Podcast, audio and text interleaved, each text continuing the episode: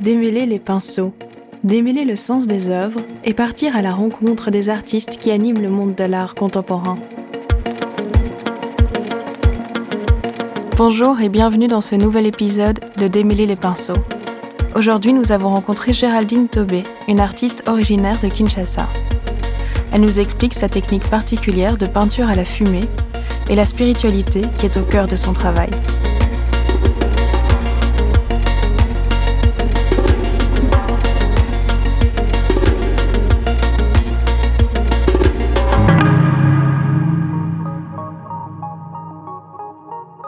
Bonjour Géraldine Tobé et merci beaucoup de participer à ce nouvel épisode de Démêler les pinceaux. Vous êtes née en 1992, vous êtes originaire de Kinshasa et vous êtes artiste. Vous inaugurez dans quelques semaines une exposition à la Lever House à Bruxelles.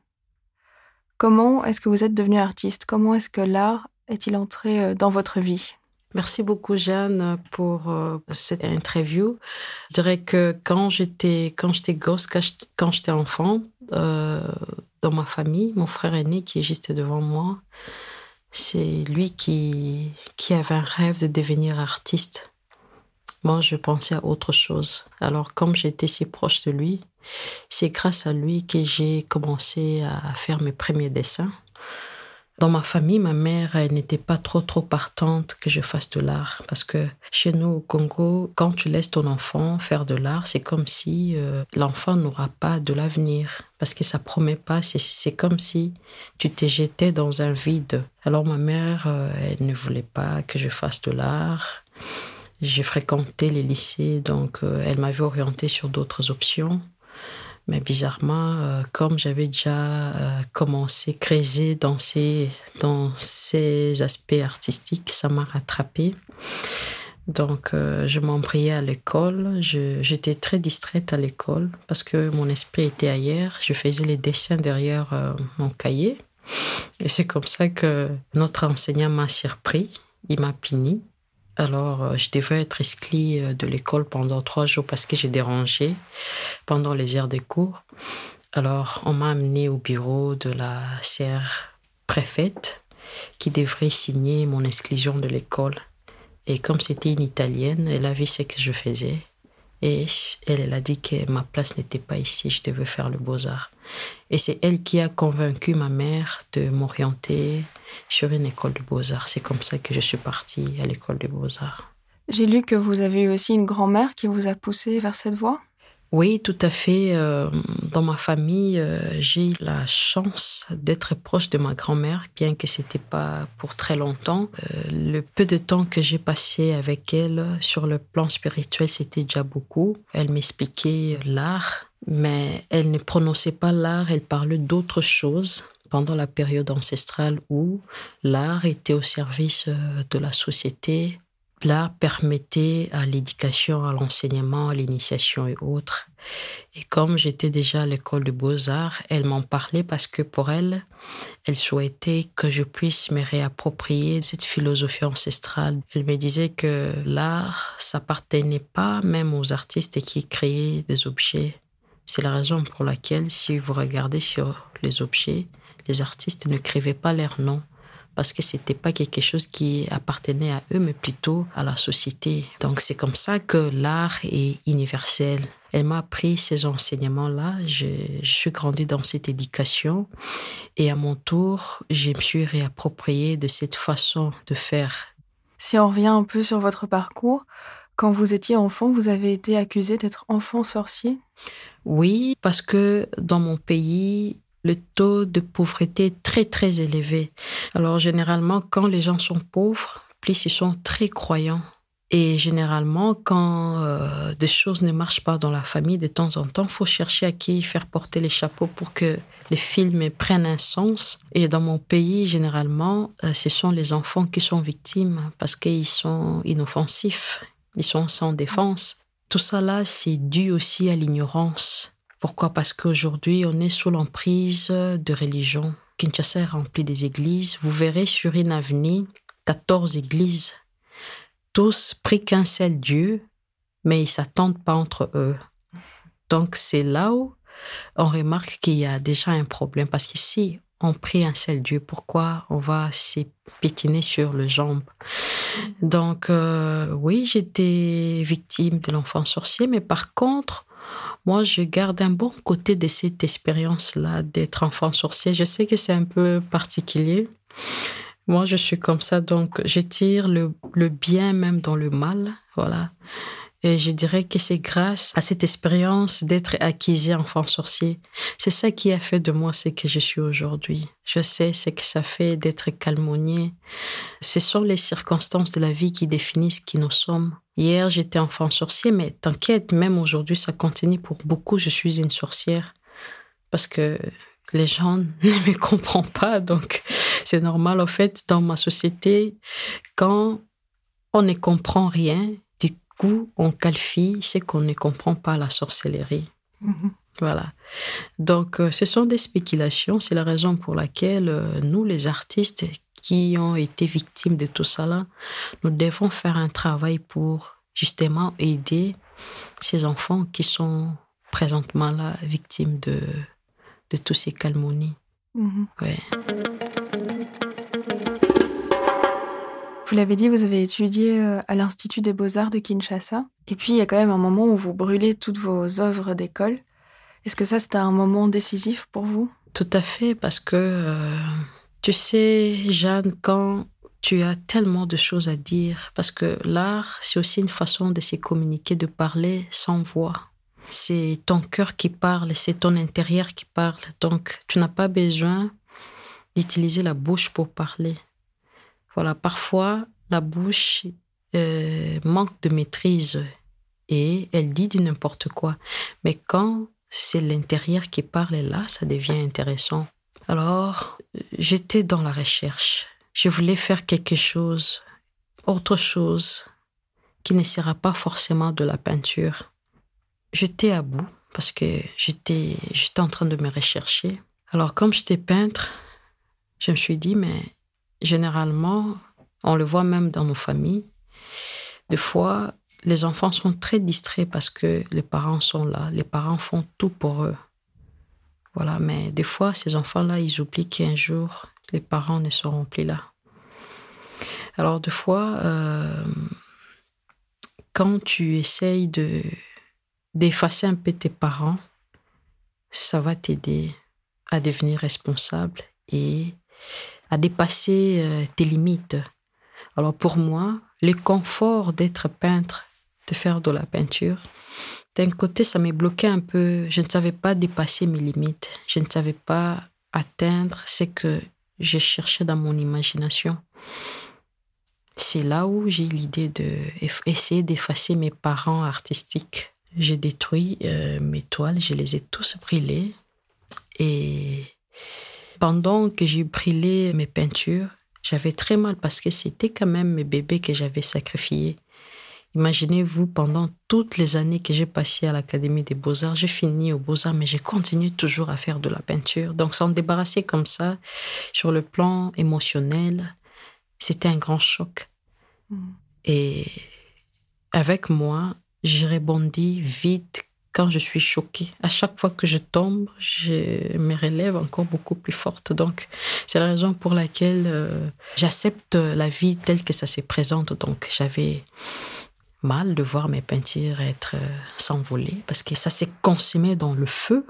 Et tout en observant, je vois le grand feu avec beaucoup de la fumée parce que la peinture, comme ce sont des matières chimiques, donc ça donne beaucoup plus de la fumée. Et je regarde, je dis, et si je récupérais la fumée qui est comme l'âme de ces tableaux de peinture? Et c'est là où tout a commencé. C'était ces jours-là que je me suis dit, désormais, je vais commencer à travailler avec de la fumée. Hmm. Est-ce que vous pouvez nous expliquer cette technique particulière de peinture euh, avec la fumée? Comment est-ce que vous procédez exactement? Alors, je commence d'abord par euh, me ressourcer euh, intellectuellement. Donc, je fais d'abord des recherches, je me lance dans la lecture, collecter un peu les informations auprès de personnes qui, qui sont mieux placées pour me l'accorder. Après, je, je, vais, je vais mettre toutes ces idées-là Après, quand je sens que ça commence à avoir un corps, là, je vais maintenant faire des dessins de maquettes sur de papier pour voir clair sur mon idée. Et pourquoi je fais tout ça là? Je vais vous expliquer. C'est parce que quand j'arrive à l'étape de brûler l'étoile pour faire les œuvres, ça, c'est une étape très complexe où même moi-même, je contrôle pas ça. Hmm. Donc, après que je finis à faire mes petites maquettes, à ces moments-là, je vais maintenant passer sur la toile. Mais sur la toile, je commence d'abord à faire des dessins sur de gros papiers. Je fais tous mes dessins sur le gros papier. Je m'assure que voilà, c'est ce que je voyais dans ma tête. Si c'est OK, OK. Après, je vais me mettre à découper ces dessins. J'utilise l'intérieur et la partie retirée. Voilà, parce que la partie retirée, ça m'aide à avoir de volume. En tout cas, c'est une technique très très complexe. Donc, je ne saurais vous expliquer. Peut-être faut être là pour voir tous ces. Parfois, dans ma tête, je me perds même dans ces processus-là. Et après, je vais coller soigneusement ces papiers-là sur la toile, cette forme-là. Après, je vais récupérer la partie coupée je vais commencer à découper toutes les parties essentielles, là où il y a le volume et autres. Je vais encore le remettre sur. Donc, j'ai coupe, j'ai reconstruit, j'ai détruit, j'ai reconstruit. Mm. Et juste après, quand je vais vraiment voir que c'est ça, je vais passer à une autre étape qui est très importante, très indispensable. C'est que je dois créer des formules. Parce que la fumée que j'utilise, je dois créer un mot d'emploi qui va me guider quand je me mettrai dans le four. Donc, je crée, je vais d'abord créer des formules. Il n'y a que moi, celle qui comprend et mon assistant, les endroits où je dois vraiment mettre plus du feu pour avoir une fumée très très sombre, là où ça serait léger et je dois tenir compte du vent parce que comme je travaille avec le feu, généralement l'oxygène casse entre ça dérange le feu. Donc je dois sentir le vent. Et comme je n'ai pas le matériau approprié, je me suis fabriqué un matériel qui m'aide où je, trempe mes mains dans l'eau et puis je les soulève comme ça à travers toute la pièce. Et là où je vais sentir une grande fraîcheur, à ce moment-là, je saurai, ah non, il y a plus l'oxygène qui entre par ici. Et une fois que c'est fait, j'ai toutes ces formules-là Maintenant, ces moments-là, je demanderai à mon assistant, on va soutenir le tableau, puis on va monter sur l'échelle, on va les crocher maintenant sur le plafond. Donc moi, je peins tout en regardant le ciel. À ce moment-là, je vais prendre maintenant la lampe à pétrole. Et d'ailleurs, une petite parenthèse, pourquoi la lampe à pétrole? Parce que quand j'étais enfant, ma mère, c'était une femme commerçante qui vendait nuitamment. Alors, pour éclairer ses marchandises, elle utilisait cette lampe de pétrole qui donnait beaucoup de, la fumée, beaucoup. Alors, on en avait beaucoup à la maison. On l'utilisait aussi pour éclairer notre maison. Ouais. Donc, ce sont vraiment euh, les lampes avec qui j'ai grandi. Quand ça serait suspendu au-dessus, à ce moment-là, je vais maintenant prendre la lampe et je vais entrer en dessous de la toile et puis, je vais commencer. Mais ça, c'est encore une opération très difficile. C'est là où la création me donne des chaos. Et là, je serai en train de remplir l'espace avec de la fumée. Mais je tiens quand même à souligner que pendant la création, je participe à la création, mais je ne contrôle pas ma création. C'est la création qui se crée elle-même. Parce que je vous avoue, même moi-même, quand je fais ça, je ne sais pas si ça serait quoi le résultat. Donc, mm. pour moi, je ne suis pas un artiste qui sait exactement, ah, je vais faire ça, ça va donner ça. Moi, en tout cas, c'est comme si tu fais quelque chose, mais les yeux bandés, quoi. Donc, c'est mm. ça. Après, une fois que c'est fait, on va le retirer de, de là-haut. Je vais retirer le papier. Et puis, je vais voir s'il y a des choses qui m'a échappé ou bien que je dois ajouter. Mais généralement, je suis émerveillée de voir ce que ça donnait. Je dis, ah, Mais attends, mais dans mon maquette là, c'était pas comme ça. Donc c'est enfin, c'est ça la création. Donc, Mhm. Est-ce qu'il y a quelque chose de l'ordre du rituel alors? Oui, une part, c'est vraiment un travail euh, de rituel aussi. Ma grand-mère me disait que les artistes entraient en transe pour pouvoir arriver à donner un corps à ces esprits. Donc, normalement, ces sculptures-là, ce n'étaient pas des objets de la beauté, de la décoration, c'était des objets physiques qui incarnaient les esprits. C'est là où j'ai compris que l'art, ça part au-delà du simple euh, tableau de peinture ou bien une sculpture. Et comme moi, je suis cette démarche-là, je cherche à entrer en transe pour pouvoir donner aussi un corps à ces esprits. La spiritualité euh, vous intéresse beaucoup, mais donc forcément la mort également.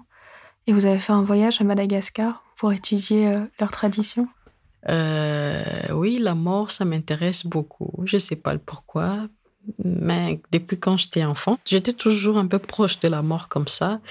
Je suis partie au Madagascar faire euh, une résidence de deux mois et demi. Et là-bas, quand je suis arrivée, c'était très fort parce que on m'a accueilli. Après, on m'a parlé de ces pratiques euh, famadiana, à langue malgache, en français qui veut dire tout simplement le retournement de mort. Donc, c'est un festival où le malgache visite euh, leurs euh, membres disparus, voilà, pour les commémorer, manger ensemble avec, ainsi de suite, parce que pour eux, ils m'ont expliqué que la mort, c'est pour le corps. La mort n'est pas pour l'esprit. Et ils ont raison, parce qu'après, ma grand-mère m'avait dit une fois que nos ancêtres, ils continuent à vivre à travers nous, parce qu'on porte leur sang. C'est la raison pour laquelle dans nos familles, vous remarquerez que ah, mais cet enfant, il ressemble un grand-parent, ainsi de suite. Voilà, donc c'est le corps qui est parti, mais leur esprit, ça continue à vivre avec nous. Parce que l'esprit est éternel. Alors moi, j'étais choquée parce que au Congo, on est très chrétien et nous, notre conduite de vie, on se réfère par rapport à la Bible. La Bible nous dit, il n'y a plus la relation entre le mort et les vivants. Laissez les morts enterrer leurs morts. Alors chez nous, quand tu es décédé, on commence à avoir peur de toi. Même tes vêtements, on va plus y toucher. Quand on t'enterre, on te dit, bah, écoute, euh, bye bye, il faut plus revenir, tu n'es plus le nôtre. Même porter cette personne-là dans tes pensées, pour nous, les chrétiens, surtout au Congo, c'est c'est sous forme d'une malédiction. Alors, quand je suis arrivée au Madagascar, mais je vis le contraire. hein. Alors, j'étais glaciée. J'étais waouh. Et quand ils m'ont dit que non, ils ils vont aller au cimetière pour justement déterrer le corps du défunt. Mais là, c'était au- au-delà de moi. J'étais la première sur, le rang pour aller voir comment est-ce que ça, ça se passe. Mais voilà, c'est leur croyance. Bon, je peux que respecter parce que je ne peux pas dire que, enfin, ils ont tort ou moi je suis dans la raison parce que personne a le monopole de la connaissance. Mais j'étais très marquée, vraiment marquée, et cela m'a inspiré de faire euh, une peinture sur ça. D'ailleurs, l'une des tableaux qui fait 2 mètres carrés, et je l'ai intitulé Famadiane. Mais c'est une peinture qui est très très fort, visuellement parlant, et il faut être un esprit ouvert pour comprendre ce que je fais. Je pense que vous l'avez dit, c'est pas un procédé qui est sans risque, puisqu'en 2015, vous avez subi un accident lors Oui, d'une performance. Vous avez fait. été brûlé vous-même? Oui, c'était euh, lors euh, d'une performance. C'était en plein tournage d'un film. euh, Bon, moi, je fais pas vraiment trop de performances, mais quand j'en fais, c'est pour faire revivre une époque où, au Congo, il y avait de femmes prêtresses.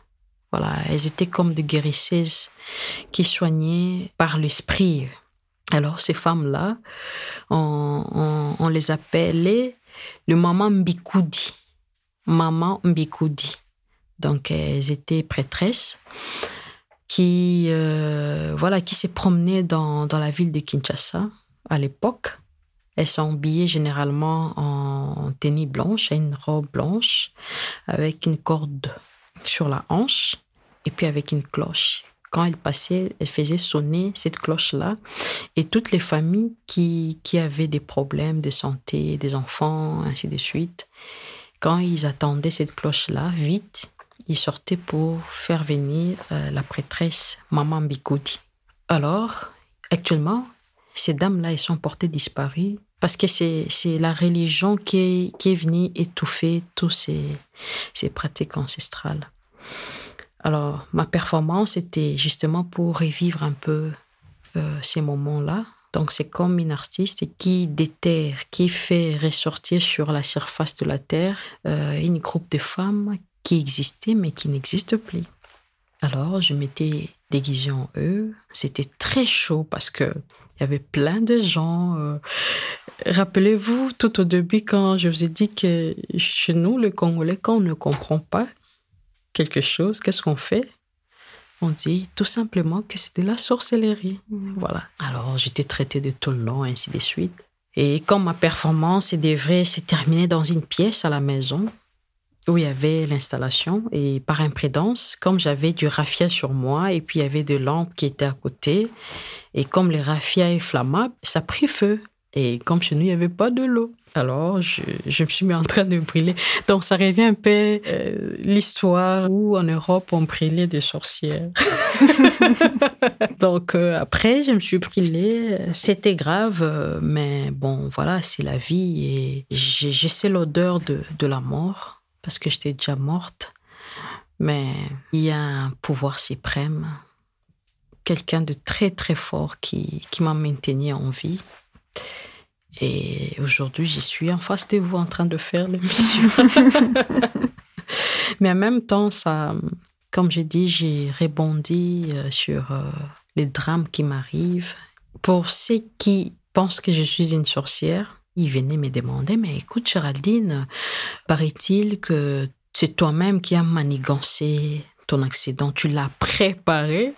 Alors moi, je l'ai regardé pour amuser un peu la galerie avec eux. Je les encourageé en disant, mais bien sûr que oui, vous savez que de temps en temps, il faut vous brûler la peau. J'avais besoin de changer la peau. Comme j'ai brûlé l'ancienne peau maintenant, je suis, j'ai une nouvelle peau. Donc, c'est un peu ça, mais ça m'a beaucoup aidé. Euh, pendant que j'étais convalescente, j'ai fait une année et demie. J'étais très convalescente parce que toute la partie postérieure était endommagée. Les dos, euh, derrière fesses, derrière cuisses. Euh, j'avais perdu la sensibilité. Je ne savais plus m'asseoir. Parce qu'à chaque fois qu'on essayait de me faire asseoir, j'avais la peau qui se déchirait rapidement comme ça ça m'a permis quand même de, de, revoir beaucoup de choses aussi. Donc c'était comme un enseignement, voilà. Et quand j'ai repris la force et mon travail a, a pris encore une autre, une autre forme. Mhm. Quelle était la nouvelle direction de votre travail à ce moment-là? Comment est-ce que ça a fait changer votre travail? Alors, euh, je dirais que j'ai commencé à travailler sur le corps, le forme corporelles parce qu'au début, c'était des formes corporelles, mais beaucoup plus abstraites. Mais maintenant, là, je travaille vraiment de formes, mais quand même bien, c'est pas toujours euh, classique parce que c'est un peu faux folle, mais. Vous évoquez parfois le terme Kalunga. Est-ce que vous pouvez euh, m'expliquer ce que ça veut dire? Ah ben, Avec plaisir. Kalunga, c'est une appellation d'un peuple euh, du Bas-Congo. C'est une province au Congo. Et c'est la façon, ce peuple-là qualifie l'être suprême. Vous voyez, par exemple, chez les chrétiens, l'être suprême, on l'appelle Dieu. Chez les musulmans, Allah. Chez les témoins de Jéhovah, euh, euh, voilà, maintenant, chez ces peuples-là, c'est Kalunga chez un autre peuple de chez moi, du Kassai, et chez Vidjumunkulu. Voilà, c'est lui qui est plus grand.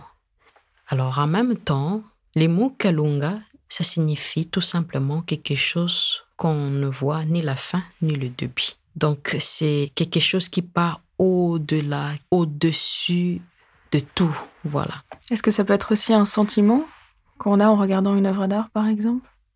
Ben ouais, parce que vous le verrez, euh, ces œuvres, c'est pour moi présenter les Kalunga ici à Bruxelles.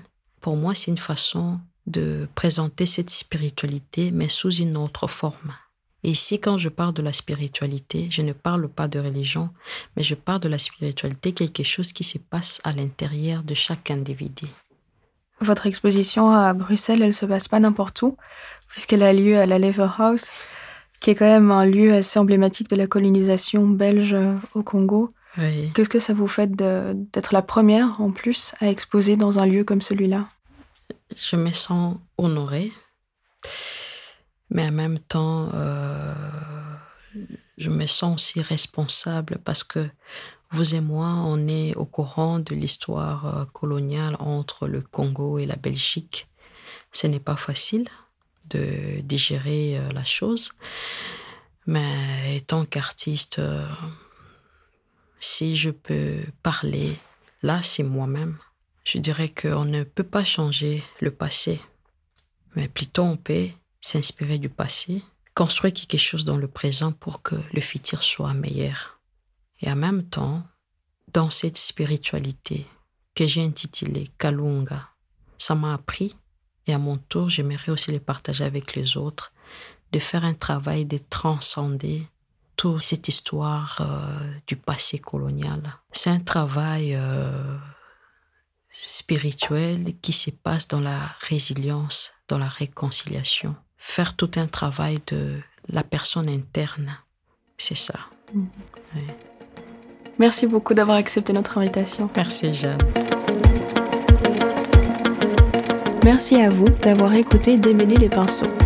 Vous pouvez nous retrouver sur toutes les plateformes d'écoute. N'hésitez pas à noter cet épisode et à nous rejoindre sur Instagram. À bientôt!